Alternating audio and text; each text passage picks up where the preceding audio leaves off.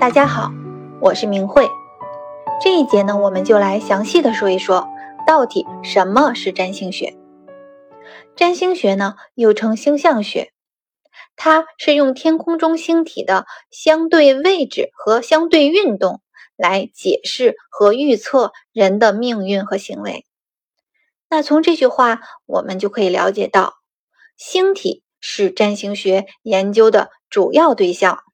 而不是我们平常常说的星座。当然，星座也是我们占星学的很重要的一部分，但它并不是占星的主角。这一点大家先要明确。好，那星体包括哪些呢？很简单，我们的地球就是在太阳系中周而复始着围绕着太阳做公转，每秒可以达到二十九点七九千米，这个速度是非常快的。可以说，每分每秒，地球都带着我们在太空中飞呀飞呀。那么，跟地球能量联系最紧密的，就是我们太阳系的这些星体。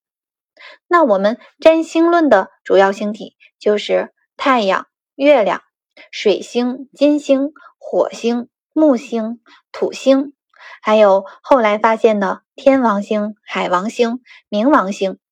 它们就是我们占星学的主角，当然还有小行星、嗯，虚点、恒星，呃，印度占星里面还有星宿的概念，这些点呢非常多，它们也非常宿命，但最最核心的还是这十颗星体，它们分别代表了我们人身体里面的各种能量，可以说我们每个人的身体里面都住着这十颗行星。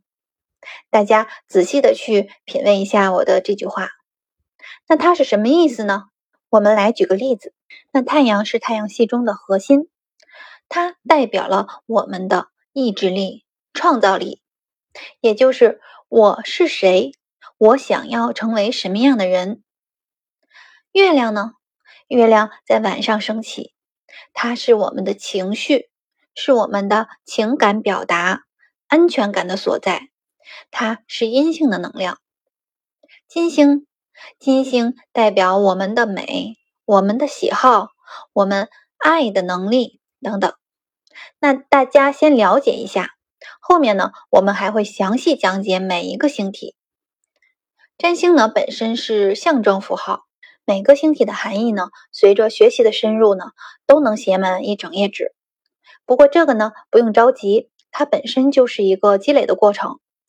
在后面星体的讲解中呢，嗯，我还会尝试着带入一些古占的内容。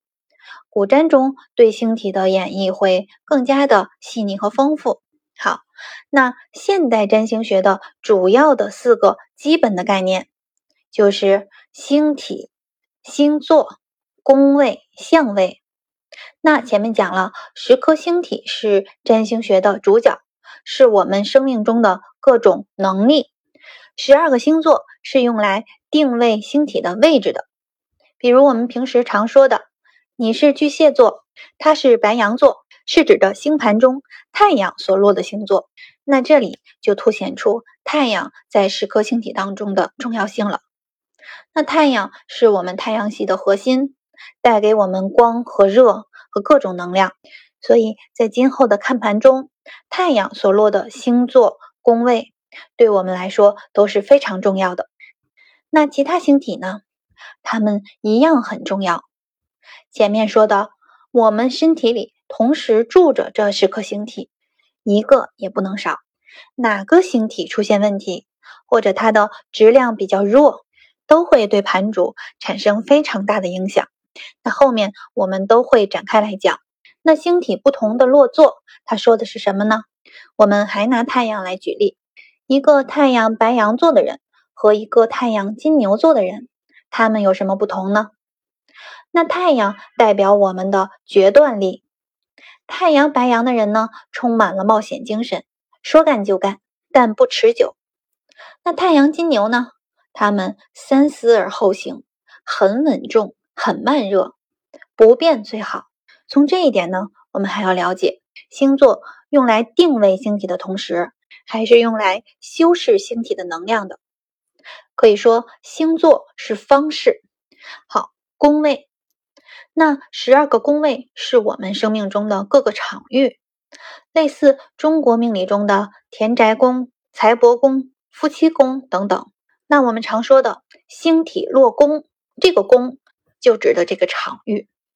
那比如我们的第一吉星木星落在了田宅宫，又无受克，那自然它就会在房屋、住宅等等方面有资源，获得利益。好，相位，相位是指星盘中各个星体是以何种方式互相联系的，也就是我们身体中的各种能量是如何相互作用的，他们是互相帮忙、互相掐架，还是谁也看不见谁？那举个简单的例子，日月在我们的星盘中，如果形成了一百二十度的夹角，就是我们常说的日月三合。这是一个非常和谐的相位。那太阳说了，我现在要做这件事儿，因为他们之间的这个和谐相位呢，他们之间就会互相的帮忙，所以呢，月亮会非常配合的响应，那事情就好成。当然，这只是单一的一个相位。这一节中呢，我只做简单的介绍，大家呢先做了解。好，那十大行星。十二个星座，十二个宫位、相位，就形成了我们占星学的底基。它们之间的配对组合，能衍生出千万种变化，从而形成了我们大千世界中形形色色的不同的人。这么多种的组合，我们该如何去掌握它呢？那抓住每个概念的核心本质，这也是我们后面主要要讲解的内容。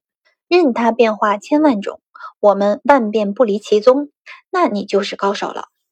好，那在这里面呢，我再次强调，星座、宫位、相位都是用来修饰我们的主角星体的，而不是我们平时娱乐板块常说的星座如何如何。好，那现在呢，有的朋友可能是零起步，听起来呢还会有些懵，那不用着急。后面呢，我们都会慢慢的一点一点的展开来讲，会非常有趣。那下一节呢，我会简单为大家介绍一下占星的发展史。那有兴趣的同学可以继续收听。谢谢大家，晚安。